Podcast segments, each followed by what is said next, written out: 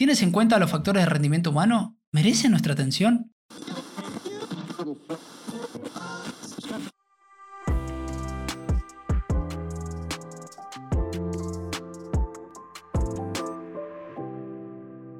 Muy buenas a todos, bienvenidos al momento de aprendizaje. Soy Sergio, tu anfitrión, y esto es Ergo Hub, comprender el trabajo para transformarlo.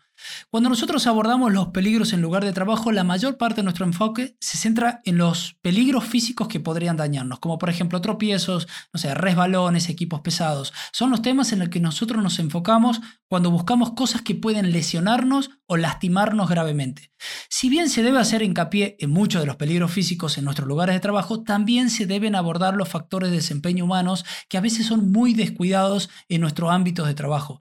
Estos factores pueden ser el estrés, las presiones de tiempo, las distracciones, las habilidades personales, la falta de dirección, son algunos de los factores comunes del desempeño humano que pueden, valga la redundancia, desempeñar un papel muy importante en el lugar de trabajo.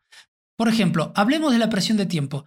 Todos experimentamos presión de tiempo en el trabajo. Cuando tratamos de lograr demasiado en muy poco tiempo, van a ocurrir eventos. ¿Y qué decir de las distracciones? Puede haber docenas, si no más de cientos de distracciones que nos afectan en un momento dado.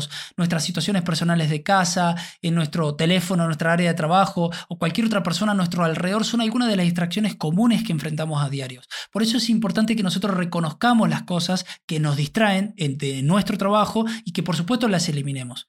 Entonces, quiero que recuerdes que es importante reconocer el papel que juegan en nuestro día a día laboral estos factores y que interfieren con nuestra capacidad para trabajar de manera segura. Es importante dejar de trabajar y abordar el problema en más profundidad.